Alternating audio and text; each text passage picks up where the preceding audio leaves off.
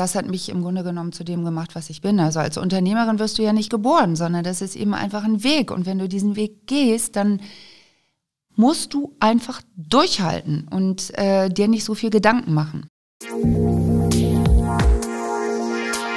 Wirtschaft Düsseldorf am Platz. Liebe Zuhörerinnen und Zuhörer, wir, die iFishing GmbH, freuen uns sehr darüber, den heutigen Podcast präsentieren zu dürfen. Als am Rhein angesiedeltes IT-Systemhaus freuen wir uns, dass die regionale Wirtschaft durch Wirtschaft Düsseldorf Unplugged eine neue Stimme bekommen hat. Schön, dass Sie bei unserer neuen Folge von Wirtschaft Düsseldorf Unplugged wieder dabei sind. Heute habe ich Alexandra Iwan bei mir zu Gast. Sie ist mit ihrer Agentur Textschwester seit 2006 fester Bestandteil der Agenturszene von Düsseldorf und war eine der ersten PR-Agenturen, die sich mit regionalen, also mit stadtbezogenen Themen befasst hat. In den letzten Jahren ist die Agentur um ein Vielfaches gewachsen, kümmert sich aber nach wie vor um Marken und Produkte und erzählt spannende Geschichten, um deren Aufmerksamkeit zu erhöhen. Wie die Agenturszene in Düsseldorf aussieht, wie sie als Frau, aber auch als Unternehmerin agieren musste und muss und warum Düsseldorf der optimale Standort für Networking ist, erzählt sie mir in unserem heutigen Gespräch.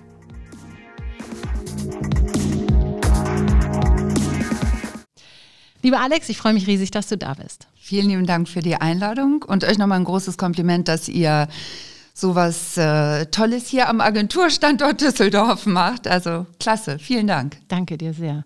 Ja, also wir starten am besten direkt. Wir haben ja immer ein Ritual, sieben Fragen in 60 Sekunden. Das würden mhm. wir natürlich mit dir auch gerne machen. Äh, da starten wir am besten. Bist du bereit? Ich bin bereit, Andrea. Was gefällt dir besonders an Düsseldorf? Dass es sehr liberal und international ist. Ein Attribut, das den Düsseldorfer in deinen Augen beschreibt. den Düsseldorfer. Sexy Hexy.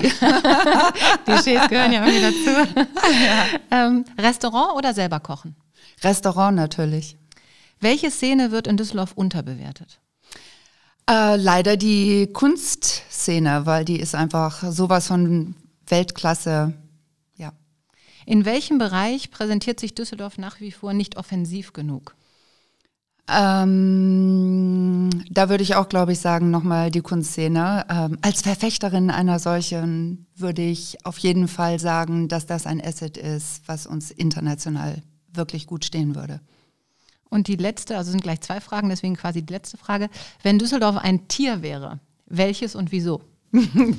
Wahrscheinlich wäre Düsseldorf so ein, so ein Tier von, wie heißt dieser Künstler Thomas Reber, ein irgendwie vorne Fuchs und hinten Schneehase oder irgendwie so ein geiler Hybrid, der total süß aussieht, aber wahnsinnig schnell laufen kann.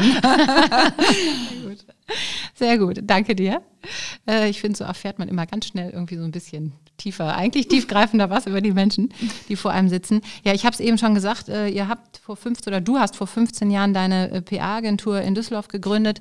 Erzähl uns ein bisschen was über die, deinen Start und wie bist du zu PA gekommen? Ähm, also ich habe in Düsseldorf bei einer Wirtschafts- und äh, Politikberatung gearbeitet und das war so ein sehr elitärer Männerladen.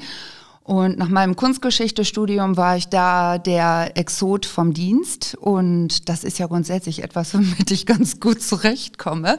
Aber leider habe ich nicht bedient, äh, bedank, be, bedacht, Entschuldigung, dass äh, das ganze Konstrukt nicht funktioniert, wenn man Familie hat. So ähm, habe ich dann gemerkt, dass es relativ schwierig ist, wenn du eine kleine, junge Familie unter ein Dach kriegen willst mit einem ambitionierten Job verlangen. Und dann habe ich mich im Grunde genommen, ja, aus Wut selbstständig gemacht. Also ich gehöre jetzt nicht zu diesen leidenschaftlichen Unternehmer, Rinnen, die auf die Welt gekommen sind und wussten, ich gründe ein Unternehmen, ich werde damit total irgendwie erfolgreich. erfolgreich und erobere die Welt. Nee, das war total anders. Ähm, ich habe dann da gesessen und habe gedacht, gut, ich habe jetzt hier die Präsentation gemacht für meine ganzen männlichen Kollegen und äh, die präsentieren dann das am Nachmittag und es geht irgendwie so alles komplett an mir vorbei. Ich muss halt unbedingt was ändern. Und dann äh, ergab sich die Chance, dass ich halt mit ähm, äh, mit einem Kunden mich selbstständig machen konnte. Ja, und damit habe ich dann angefangen. Das war ein Textkunde. Ich habe also zu Anfang nur geschrieben als Werbetexterin, als Redakteurin und deswegen heißt die Bude auch Textschwester. Okay, und daraus ist dann quasi die PR-Schiene erst erwachsen. Das heißt, und was war das? Also du sagst ein Textkunde, was, was war das dann für eine äh, Branche? Das war Saint-Emile. Die gibt es heute gar nicht mehr. Das war Fashion. Okay. Oh, und das war so toll. Also es hat wahnsinnig viel Spaß gemacht. Da habe ich äh, sehr viel Pressetexte geschrieben. Dann habe ich, glaube ich, noch äh, angefangen für Yellowstrom äh, zu arbeiten. Da habe ich Drehbücher geschrieben. Und ich habe eigentlich alles gemacht. Buntes Potpourri sozusagen. Ja, total wild. Wildes Potpourri. Also Herr mit dem Auftrag, ich mache das alles, ich schreibe euch das alles weg. Und ja, das war auch, äh, oder ich würde mal sagen, das ist immer noch eine Haltung, die ich habe. Also ich bin mir einfach für nichts zu schade. Ja, das braucht man wahrscheinlich auch grundsätzlich. Ne? Ja. Also ein bisschen dieser, dieser Unternehmergeist sagen, komm, wir machen das erstmal. Mhm. Aber ähm, ich wollte nochmal zurück auf dieses Saint-Emile-Thema. Das war ein Kunde, den du vorher kanntest, über befreundet, also das war eine Freundschaft, die da war und der hat dann gesagt, komm, kannst du nicht was für mich machen, du willst was eigenes machen. Also so ein bisschen dieses Protegieren zu sagen, ich helfe dir jetzt dabei oder hast du dich für diese Modethemen interessiert und hast gesagt, ich such mir einen oder wie muss man sich das vorstellen? Nee, also äh, das ist so ein bisschen so wie bei Picasso, äh, ich suche nicht, ich finde, beziehungsweise ich lasse mich finden und das ist eigentlich auch immer noch heute so ein Prinzip der Agentur, dass wir nicht wirklich richtig offensiv akquirieren, sondern die Leute auf uns zukommen und sagen, "Hm, das ist eigentlich eine interessante Dienstleistung, weil das Thema Text ist tatsächlich irgendwie ein bisschen schwierig manchmal. Nicht jeder kann texten und sucht sich da wie beim Arzt auch eben ähm, sein, sein, sein Dienstleister und so war das damals eben auch. Die haben mich einfach gefragt, ob ich nicht nochmal einen komplett neuen Spirit in deren Kommunikation reinbringen wollte. Und das habe ich dann getan. Und wie ist dann dieses PR-Thema quasi dazugekommen, auch aus eigenem Antrieb? Du kann hast mich ja noch, ja, ich kann mich noch erinnern, dann hat mich mal jemand gebeten, mach doch mal eine Pressekonferenz. Habe ich gesagt, ja, okay. Und dann kamen irgendwie, weiß ich nicht, 35 Leute. Und ich musste gleichzeitig die akkreditieren, die Pressetexte verteilen, die Garderobe aufhängen. habe ich gedacht, hm, das ist jetzt irgendwie schwierig für eine Person. Und dann war der Entschluss da zur ersten Mitarbeiterin. Und dann ging das so ganz langsam. Also man muss ja auch einfach sagen, ich habe das ja in einem wahnsinnigen Schneckentempo entwickelt. Ich war ja immer mit den Kindern auch gleichzeitig zusammen. Also so wie das jetzt ist mit Homeoffice. Also ich komme eigentlich aus dieser Homeoffice-Welt, weil zu Hause war das Büro und da waren noch die beiden Kinder und da war auch dann Und da war dann auch deine Mitarbeiterin? und da waren noch die Mitarbeiter. Ich glaube, wir saßen zum Schluss mit sechs Leuten bei uns zu Hause und wir haben dann das Wohnzimmer aufgelöst und da war dann das große Büro, und dann gab es so ein kleines Büro und dann gab es noch ein anderes kleines Büro und dann gab es die Küche und dann kam jemand zum Kochen und dann irgendwann kam mein Mann und hat gesagt, also wenn du dir jetzt nicht ein Büro suchst, entweder Dann haben wir ein Problem. Textschwester oder, Textschwester oder ich. Dann haben wir gesagt, okay, ich suche mir ein Büro. ja. witzig. Und dann habt ihr gesagt, dann sucht ihr euch ein Büro und seid immer größer geworden. Du hast ja auch, ähm, also warst zu Hause, klar. Hast du dann äh, den, den Mutterspirit quasi in die Agentur einfließen lassen oder hast du trotzdem versucht, das zu trennen und hast gesagt, okay, ich bin natürlich Mutter, ich habe hier mein Thema und deswegen ist das mit meiner Agentursituation so. Aber auf der anderen Seite bin ich äh, Unternehmerin, weil wir haben ja als Frauen oft das Problem, wie wird man auch so wahrgenommen? Da kommen wir sicherlich gleich nochmal drauf. Ähm, kann ich die Mutter so ein bisschen zu Hause lassen, auch wenn ich zu Hause bin und bin dann eher jobtechnisch unterwegs oder war das für dich immer wichtig, dass das auch eins ist, dass das zusammen funktioniert und dass du auch Mutter sein darfst? Emotional für mich ist das immer eins gewesen. Und ich glaube, ich habe das auch nur gemacht, äh, äh, dass ich mich in meinen Job so reingehangen habe, weil ich es irgendwie auch für die Familie gemacht habe, für die Kinder. Aber eigentlich erst jetzt, 15 Jahre später, kann ich irgendwie so offen, offen und so locker darüber sprechen. Äh, weil damals äh, war das so in der Form gar nicht möglich für mich. Also ich habe das nicht wirklich verheimlicht, aber das war nie ein Thema, dass ich auch gleichzeitig noch zu Hause die Kinder hatte. Also er äh, überhaupt gar nicht, er verschweigen äh, und es gab nie Geräusche im Hintergrund und das war alles super strikt getrennt, äh, soweit das irgendwie möglich war weil auch die, dieser Akzeptanzpegel hat sich ja mächtig geändert. Also heutzutage ist das überhaupt gar kein Thema mehr, gerade jetzt auch zu Homeoffice-Zeiten, dass irgendwie süße Kinder halbnackt durchs Bild rennen, alle lachen. Und vor 15 Jahren, äh, äh, gut, da gab es auch nicht solche Videokonferenzen, aber Aber da war das eher so, die ist kaum zu gebrauchen, weil sie hat Kinder, da können wir uns nicht drauf Genau, verlassen. Ne? das war, äh, damit hast du dich irgendwie selber rausgekegelt, deswegen äh, war das einfach ein Logo. Ich habe darüber auch gar nicht gesprochen. Aber war das für dich dann die logische Konsequenz zu sagen, ich mache eben Lokal-PA, weil du gar nicht so viel reisen konntest? Du warst ja eine der ersten eigentlich so in Düsseldorf, die äh, sich auf lokale Themen auch gestürzt hat. Ja, klar. Also das galt damals als total unfein, dass man jetzt irgendwie nicht äh, super international und nicht zwischen London, New York und äh, hast du nicht gesehen, hin und her gependelt hat und so äh, seine Wichtigkeit äh, über seinen Lufthansa-Meilen-Status ableitete und so.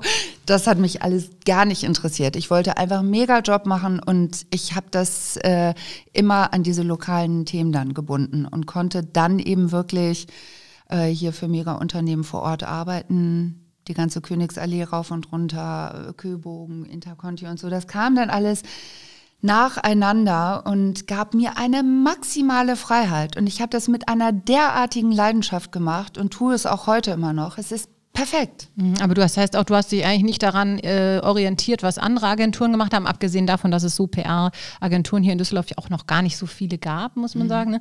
Aber ähm, du hast einfach gesagt, ich mache mein Ding oder gab es da schon sowas, wo man hingeguckt hat und gesagt hat, oh mein Gott, also das ist so eine große Agentur, die ist auch ganzheitlich und Werbung und was weiß ich, also die machen alles, da will ich mal hin oder war das egal? War das einfach so dieser Weg, ich bin jetzt hier, ich habe die Kinder, ich habe die Familie, ich will aber auch arbeiten.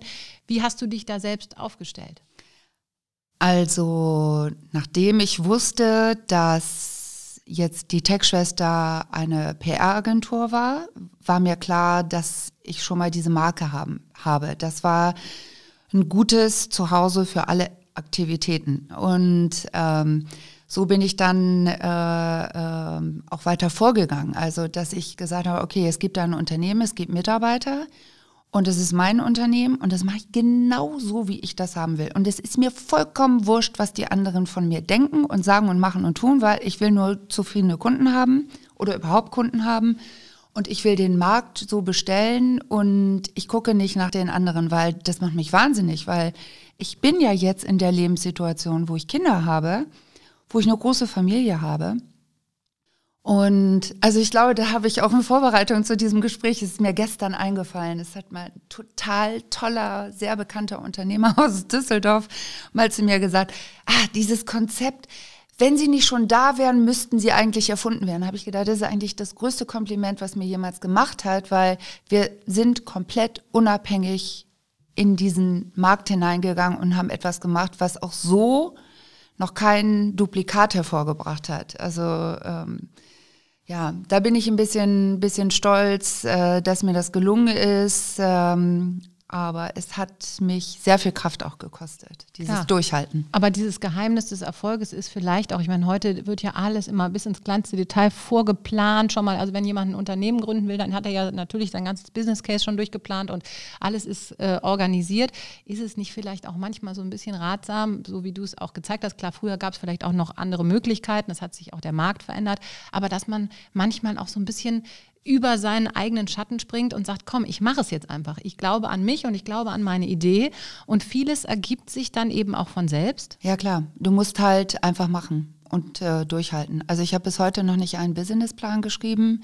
Ich war auch noch nie bei der Bank, um mir da einen Kredit zu holen für das Unternehmen. Also das Unternehmen ist immer so, wenn, wenn da irgendwas war, wenn da Geld war, wurde es immer wieder neu finanziert und in die Firma gesteckt und wieder neue Mitarbeiter oder noch irgendwie ein dolleres Büro ähm, oder, oder neue Dinge. Also es hat sich eben einfach entwickelt und ich bin mit diesem Konstrukt mitgewachsen. Ich habe viel von meinen Mitarbeitern gelernt, äh, die von mir.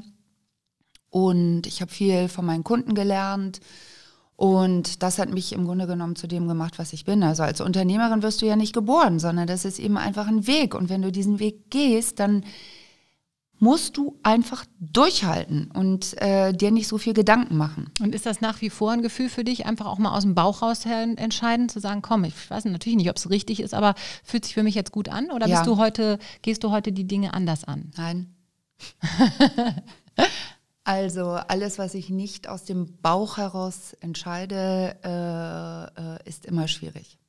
Das bereue ich häufig weil sich das hinterher so dreht und ich dann denke, hätte ich nur auf meinen Bauch gehört. Auf der anderen Seite, also ich bin ja diejenige, die bei uns in der Agentur sozusagen äh, äh, sehr viel kreativ arbeitet. Also mein, mein Ressort ist es, die Ideen zu entwickeln. Das heißt, ich bin sowieso immer angedockt an alle sämtlichen internen und externen Energiequellen. Von daher ja, ist dieses aus dem Bauch heraus schon sehr gut. Mhm. Und wenn du sagst, eben aus dem Bauch heraus, ähm, du hast die ganze, die, die, ihr seid zusammengewachsen, ihr habt äh, dieses Konstrukt als, als ähm, erster Mitarbeiter, zweiter Mitarbeiter zu Hause gehabt, dieses äh, aus dem Bauch heraus, wir gehen in größere Räumlichkeiten, erste Räumlichkeit, dann zweite Räumlichkeit. Ähm, war es auch aus dem Bauch heraus das Gefühl, dass das eine Familie bleibt, kann man ja fast sagen. Also du hast ja, du machst viel mit deinen Mitarbeitern zusammen. Ihr gibt so ein familiäres äh, Konstrukt ab, obwohl ihr auch, glaube ich, das musst du gleich auch nochmal erzählen, inzwischen in verschiedenen Rubriken aufgeteilt seid. Jeder hat so seine, äh, seine Schwerpunkte, aber ihr habt ja so diesen Familiengedanken. War das auch eher so eine Idee, zu sagen, komm, wir, ich habe meine Familie hier und das ist, bleibt aber auch irgendwie so ein bisschen familiär und das gibt dir ja auch recht? Oder war das auch zu sagen, ich bin mal ganz anders und ich will das eben nicht strategisch, sondern wir machen das jetzt einfach so. War das durchdacht? Nee, dann war es wahrscheinlich auch, hat sich so ergeben. Mm, also, ich will jetzt nicht den Eindruck vermitteln, dass ich jetzt nur so komplett bauchgesteuert bin, sondern ich gucke mir natürlich auch sehr genau an, wie die Talente sind und was ich sozusagen auch brauche, um diesen Job perfekt machen zu können und wie wir das sozusagen aussteuern können. Und ähm, tatsächlich ist für mich ganz wichtig dieses Thema der Schwarmintelligenz. Also wir haben, äh, sieht vielleicht nach außen hin nicht so aus, weil wir nur Frauen sind, bis auf Milosch und Frank. Ähm, besteht die Agenturen ja nur aus äh, äh Wie viele Frauen. seid ihr denn im Moment? Wir sind knapp 20. Oh, okay. Zwei sind äh, äh, im Mutterschutz, aber wir sind schon sehr divers aufgestellt. Das heißt also, der Punkt ist, was ich sagen will, dass nur ein sehr unterschiedliches Team mit unterschiedlichen ähm, äh, Kompetenzen ergibt das große Ganze und mehr als die, die Summe. Und das war eigentlich immer mein Vorgehen. Das kannte ich aber eben aus der Familie, mhm. dieses Prinzip. Und das ist ein totales Erfolgsprinzip. Und deswegen gibt es auch Mitarbeiter, die die Agentur mit aufgebaut haben, die jetzt zum Teil schon achteinhalb Jahre dabei sind. Und ähm, das finde ich, also da bin ich einfach total stolz drauf. Klar. Und ihr habt äh, gestartet, du sagst, mit Mode und dann eben, was waren so die nächsten Themen, die dazugekommen sind und vor allen Dingen, was ist heute, also ihr habt ja ein wahnsinnig großes Portfolio, ihr mhm. arbeitet inzwischen auch überregional. Mhm. Was für Kunden bedient ihr? Also ich glaube, so mein, mein äh, der erste Kunde, über den ich mich so mega gefreut habe, war das Intercontinental Hotel auf der Königsallee. Das war super. Großer Name, große Adresse. Da war ich sehr, sehr glücklich. Das war auch eine, eine wunder, wunderschöne Zeit. Und das hat mir wiederum äh, Tür und Tor geöffnet für andere Themen auf der Königsallee. Da wurde es eben auch ein bisschen bunter, weil wir eben auch Hotellerie gemacht haben. Und ich werde, also einer der Menschen, dem ich auch sehr viel zu verdanken habe, ist äh, Stefan Mühling der damals den Kürbogen entwickelt hat, der mich gefragt hat, ob ich Real Estate Marketing machen könnte. Meinte ich so, ich weiß gar nicht, was das ist. Meinte ich, super. genau das will ich. genau das will ich. Ich kann nur Lifestyle-Kommunikation in, in dieser äh, Kombination eben auch so mit Luxusthemen. Meinte ja, das wäre genau richtig so. Und dann haben wir äh, das Thema Köbogen angegangen. Ich meine, es ist ja immerhin so das größte und wichtigste ähm, gebäudetechnisch die größte Gebäudemarke in Düsseldorf, die wir so haben. Vielleicht neben dem Dreischeibenhaus. Und daran ist unsere Agentur auch sehr gewachsen. Dann kamen halt unterschiedlichste Branchen dazu, äh, Retail-Themen. Wir haben auch eines der Anfangsthemen war auch tatsächlich McLaren. Also wir arbeiten tatsächlich auch für Voking, für dieses Formel 1 Auto. Und äh, wir haben für Lamborghini gearbeitet, für Polestar arbeiten wir. Es sind ganz unterschiedliche Themen, aber sie haben immer alles gemeinsam. Sie sind entweder an, an Luxus- oder Lifestyle-Themen angebunden. Und das ist die Nische, die wir besetzen. So kann man das dann relativ leicht verstehen. Also wir könnten zum Beispiel nicht für einen Zündkerzenhersteller arbeiten. Das würde man ja, denn ihr macht nicht auf der Zündkerze was ganz Sexyes. Ja, vergoldete Zündkerzen, dann sind wir wieder dabei. Aber äh, das würde man uns nicht abnehmen. Aber ihr habt ja auch schon Preise und so gewonnen, genau mit dieser Art der Arbeit. Und äh, gerade im Immobilienbereich, da bist du eben neue Wege gegangen und hast gesagt, ich baue eine Immobilie oder ich, ich baue eine Geschichte Geschichte um eine Immobilie wie eine Marke, wie ein Produkt. Und das genau. war das Geheimnis des Erfolges auch in diesem ganzen Real Estate Marketing, das ja. ihr dann angestoßen habt. Ja, genau. Und anders als zum Beispiel eben Marketingagenturen, das äh, mit den Gebäudemarken machen, machen wir eben sozusagen die editoriale Kontextualisierung. Das heißt, wir bringen das in die Pressenetzwerke. Also wir arbeiten ja immer mit der Öffentlichkeit zusammen, indem wir sehr eng mit Journalisten zusammenarbeiten. Äh, das heißt, man liest uns nicht in irgendwelchen Marketingbroschüren, sondern man liest uns in der Zeitung. Also wir sind sozusagen die komplett unsichtbaren auf die Straße Menschen. gebracht. Genau, und wir bringen die Geschichte tatsächlich auf die Straße. Äh, äh, wir machen Konzepte zum Talk of the Town und ähm, das sind wir dann. Das heißt, wir äh, arbeiten im Stillen und im Verborgenen.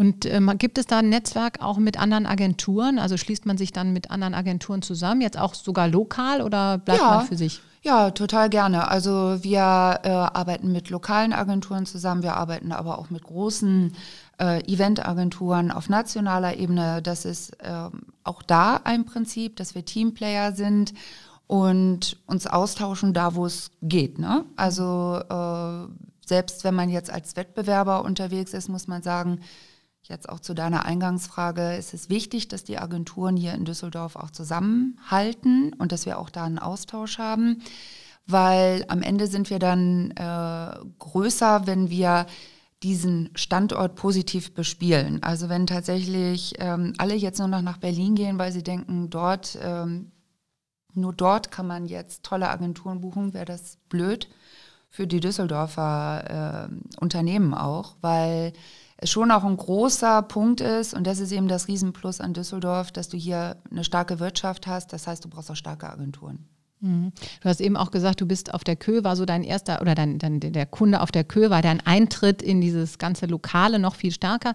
Ähm, wie wichtig war und ist dieses Netzwerk für dich? Weil das ist ja eigentlich auch, glaube ich, was, was Düsseldorf, man sagt immer der Kölsche Klüngel, aber Düsseldorf hat das ja durchaus auch und das ist natürlich ein Riesenpfund, wenn man vernetzt ist. Nutzt du das heute noch? Ist das wichtig für dich? War das, äh, klar, das war der Startschuss, aber ähm, war das so, das Wissen, okay, wenn ich die habe, wenn ich den kenne, dann komme ich auch weiter?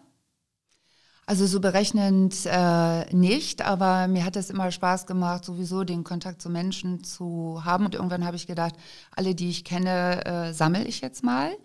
Und dann wurde ich halt gefragt äh, von Mio Mio, ob wir tatsächlich auch über eine andere Agentur aus München, ob wir nicht das Opening für Mio Mio machen können. Und da sind dann meine besten 800 Freunde gekommen. Und dann haben wir den Laden zum Krachen gebracht. Und ich weiß nicht, da waren noch äh, norwegische ähm, äh, ähm, Getränke-Designer sozusagen am, am Werk. Und es war irgendwie völlig ekstatisch, kann man sich heute überhaupt gar nicht mehr vorstellen. Und so sind wir dann zum Experten für Shop-Openings geworden und äh, haben das dann, weiß ich nicht, für MS gemacht, dass wir eben auch die sogenannten VIPs aus Düsseldorf eingeladen haben. Und das ist ja mal schön, weil die Gäste kommen dann auch, weil sie wissen, dass sie dann was Tolles erleben und wir einen super Abend zusammen haben und es ist verhältnismäßig easygoing, aber man muss sich natürlich ordnungsgemäß abmelden und ein guter Gast sein, um auf dieser wichtigen Gästeliste der Stadt zu bleiben. Ich meine, du hast ja schon viel erlebt mit deinen Events und mhm. viele Leute gesehen und viele Feiern gefeiert oder Partys gefeiert.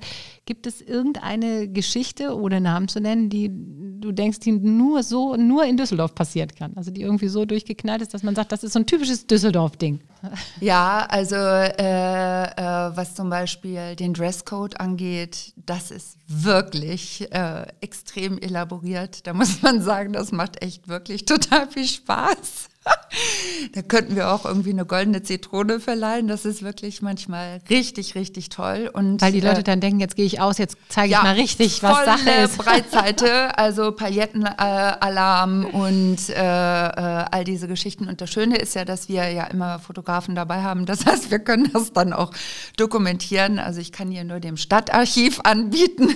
Mal bei euch reinzuschauen. ja, genau, bei uns reinzuschauen. Da gibt's äh, so allerlei. Ähm, äh, Sachen. Ja, aber es gab auch Dinge wie, äh, oh mein Gott, äh, ich hatte meine Pressekonferenz acht Stunden lang mit Nick Nolte, der war aber im Interconti gar nicht mehr zu finden. Der war, der hatte zu viel gefeiert. Da, auch das war eine, eine, eine tiefen Erfahrung, die ich gemacht hatte. Ich hatte auch mal einen Bombenalarm während einer Party. Da. Also ich könnte vielleicht auch irgendwann mal meine Memoiren schreiben. Und hat sich von damals zu heute irgendwie das grundlegend verändert? Also ist die Feierszene anders geworden? Weil früher war natürlich irgendwie auch ein bisschen mehr äh, gefühlt frei und durchgeknallt und alles egal? Oder merkst du da keinen Unterschied? Ja, also aus der Zeit komme ich ja. Also wir haben ja sind ja die exzessive Party-Generation und äh, das habe ich ja, weiß ich nicht, 15 Jahre meines Lebens verbracht. Ähm, also ich mache das natürlich gern und wenn es jetzt sozusagen zu meinem, zum Teil meines Berufes äh, geworden ist, ist das natürlich sehr entspannend. Aber ich würde gar nicht so sehr auf die Gäste gucken, sondern eher auf die Kunden. Also was jetzt für mich total strange gewesen ist, dass es Kunden gibt, die vorher die Gästeliste ähm, checken und die genau sehen wollen, wie die Leute aussehen und wie alt die Leute sind und welche Hobbys die haben. Die kommen, die, die, da, eure jetzigen Kunden, die wollen dann alles rund Also um die eine Gästeliste Ach, ist ein Designobjekt. Wahnsinn. Also mit hier, ich lade mal hier meine besten 800 Freunde an, das ist einfach nicht mehr Und so. das wird dann gecheckt über die ganzen digitalen Medien? Ja. Auch Wahnsinn. Ja. ja. Hat sie also so auch total hat sie auch total verschoben, ne? Ja, ja, genau. Weil ich meine, das war ja auch so ein, so ein Teil von einer PR-Agentur zu sagen, ich habe eben eine gute Liste und ich habe einen guten Adressverteiler und so. Das ist ja auch ein großer Teil von einer Agentur, zu sagen, du kriegst bei mir die richtigen Leute für dein Produkt. Mhm. Aber das wird jetzt quasi andersrum gechannelt? Äh, nee, nur noch äh, spezifischer. Also, dass sie sagen, mein Produkt ist so und so. Also, ich möchte nur, keine Ahnung, Frauen zwischen 25 und 28, die sind alle, äh, die gerade eben erst Kinder bekommen haben und alle 1,80 groß sind und 30 Kilo wiegen oder so. ja, genau. Und dann such die mal zusammen. Ja, genau. Also, du bist du wirklich, das ist wie so ein Chirurg, deswegen das mit der Tech-Schwester, das mit diesem weißen Kittel, manchmal ist es wirklich so, wir sind so mit der Knochensäge dabei. ja. Und das also, ganze Thema Digitalität, war das jetzt ein Riesenumschwung für euch? Nö, also das haben wir ja eigentlich immer schon so gemacht, das ist jetzt eben noch stärker geworden, gar nicht. Das heißt, ihr habt auch das ganze Thema Online, äh, Webseiten und so auch schon über die Jahre peu à peu einfach mitentwickelt, weil es sich ergeben hat. Ganz aufgeschlossen dafür gewesen und dann, ich glaube, das war ja bei vielen ja. eben das Problem oder ist bei vielen das Problem. Man muss eben offen bleiben, ne? wie du ja, sagst. Total. Man muss so ein bisschen aus dem Gefühl herauskommen und sagen, mal gucken, was dann kommt. Das nutze ich. Ja, also wenn du als Unternehmerin unterwegs bist, dann heißt das ja sowieso äh, sehr adaptiv zu sein, dich auf alles einzustellen. Hinzu kommt wir arbeiten in der Dienstleistungsbranche. Das heißt, ich muss immer sofort verstehen, was das Gegenüber will. Und also Veränderung ist einfach jeden Tag nonstop. Deswegen habe ich davor keine Angst. Keiner von uns äh, hat Angst davor. Ganz im Gegenteil, wir sind da sehr angstfrei und können alle neuen Sachen nehmen wir sofort auf, setzen das um, haben Spaß daran oder finden das auch doof. Ne? Und sagen, nee, das machen wir nicht. Du hast mit. eben gerade nochmal gesagt, Unternehmerin, das trifft es natürlich genau. Ähm, hast du mal das Gefühl gehabt, ich bin ja eine Frau und ähm, ich sitze viel mit Männern zusammen, ich muss mich da anders behaupten oder war das für dich gar kein Thema? Weil das Thema PR ist ja früher zumindest noch schwieriger messbar gewesen. Das kannst du natürlich heute auch wieder anders abbilden.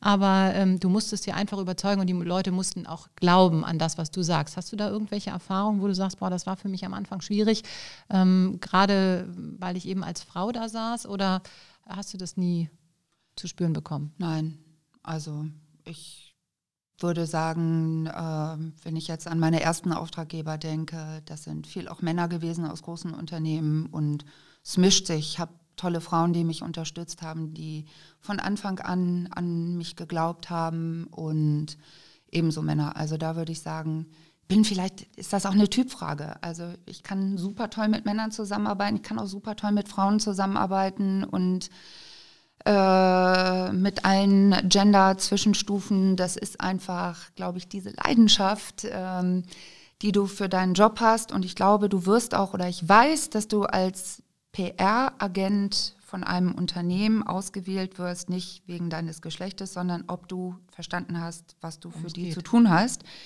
weil wir natürlich auch manchmal für die sprechen müssen. Mhm. Also Vor laufenden Kameras zum Beispiel, ne? Also beim Köbogen beispielsweise. Einfach repräsentieren. Ja. Und da musst du natürlich sofort wissen, was du da zu sagen hast und da muss das Vertrauensverhältnis einfach da sein. Ähm, du hast jetzt nochmal Köbogen erwähnt, aber du arbeitest oder ihr arbeitet ja inzwischen auch viel überregional mit überregionalen Themen, bist aber ansässig mit deiner Agentur hier in Düsseldorf nach wie vor. Ähm, bist du damit noch zufrieden? Ist das der Standort, wo du sein willst? Oder sagst du, boah, jetzt könnte ich mich auch mal woanders? Abgesehen von der Familie jetzt natürlich, mhm. ne? Das nur jetzt so vom Wunsch. Ja, die Kinder sind ja jetzt auch, auch schon größer und äh, ich könnte das jetzt machen. Das war ganz süß, weil ich habe gerade gestern, also ich kriege diesen Anflug regelmäßig. Ne? So, und jetzt, Leute, gehen wir nach Berlin, nach Hamburg und nach München und zeigen mal, was man so in Düsseldorf, wie man so PR macht. Ne? Und das war wirklich einfach total süß, weil ich habe einen Kunden von mir angerufen angerufen und habe mich einfach von meinem Kunden beraten lassen, der sehr, sehr schlau ist. Und der hat dann gesagt, Alex, vergiss das alles, bleib in Düsseldorf. Und äh, ihr seid ja natürlich, klar. Nein, wir sind die aus Düsseldorf. Das ja. ist auch total Aus Düsseldorf so, für Düsseldorf. Ne? Ja, ja, genau. Und auch für den Rest der Welt. Also ich meine, äh, arbeiten ja auch für internationale Kunden. Und das ist etwas, genau, das äh, wollte ich auch noch unbedingt erwähnen, dass natürlich Düsseldorf auch auf der Deutschlandmappe ein unglaublich spannender Eintrittsfleck ist für Marken, weil hier natürlich 18 Millionen Menschen ähm, leben. Das heißt, viele Marken gehen nicht nach Berlin und machen hier äh, ihren ersten Flagship-Store auf, sondern probieren das eben erstmal im Kontext des Rheinlandes, sprich in Düsseldorf, in der Landeshauptstadt. Und dann ist das super, wenn wir die eben auch begleiten können. Mhm. Ja, danke dir erstmal. Also ist, ich könnte mit dir ja stundenlang weiter reden. Man ver verheddert sich auch so in den einzelnen Themen. Du stellst auch schöne Fragen. ich ich würde am Schluss gerne noch was fragen, weil wir machen immer so ein Thema Mehrwert und was hat der Hörer so ein bisschen davon. Und deswegen würde ich dich gerne noch mal fragen, wie wichtig glaubst du, dass Kommunikation, also PR in der heutigen Zeit überhaupt ist und was ist ein Muss, wenn man seine Marke oder sein Produkt sichtbar machen will? Ja, wir erleben das ja gerade, dass die Leute uns jetzt gerade die Bude einrennen. Das heißt, das Verlangen, sich medial darzustellen und das professionell zu tun, ist sehr, sehr groß und zwar von einzelnen Personen, also Personality PR, aber eben auch Produkt PR oder Corporate PR. Das heißt, die Leute wollen auf Nummer sicher gehen im Umgang mit den Medien und das finde ich gut, wenn sie sich da auch Unterstützung holen weil es gibt so viele desaströse Beispiele, wo äh, dieses Thema einfach so ähm, äh, nicht priorisiert behandelt wird und große ähm, Schäden entstehen an Unternehmen, an Prozessen, wie auch immer nach innen und nach außen dass man über diesen Mehrwert nachdenken sollte. Und PR ist so viel günstiger als Marketing. Also man muss es einfach als Königsdisziplin vom Marketing verstehen, weil wir leben ja sozusagen aus unseren Netzwerken heraus und arbeiten mit Journalisten zusammen und die anderen kaufen sich für viel Geld Anzeigenplätze und das ist halt zunehmend langweiliger. Hm. Ja, super. Vielen, vielen Dank. Ja, ich danke dir, dass du hier gewesen bist und dass wir zumindest Zeit hatten, jetzt ein bisschen zu sprechen. Ich bin gespannt, wenn es wieder losgeht und äh, freue mich eigentlich auch jetzt schon wieder auf das, was so kommt, wenn wir uns alle wieder äh, erleben und sehen und miteinander feiern können. Danke dir sehr. Ja, sehr gern, liebe Andrea. Ich freue mich immer selber, dass hier so spannende und beeindruckende Persönlichkeiten sitzen und finde es immer wieder toll, was man auch so aus den individuellen Gesprächen äh, erfährt. In unserer nächsten Folge hat Max Julia König zu Besuch. In ihren Happiness Stores werden Hanf- und Cannabis-Produkte verkauft. Ein nach wie vor heiß diskutiertes Einzelhandelskonzept hier in Düsseldorf. Aber wie sagt man so schön, jede PR ist gute PR. Also hören Sie gerne auch nächste Woche wieder rein. Danke, tschüss. Wirtschaft Düsseldorf am Platz.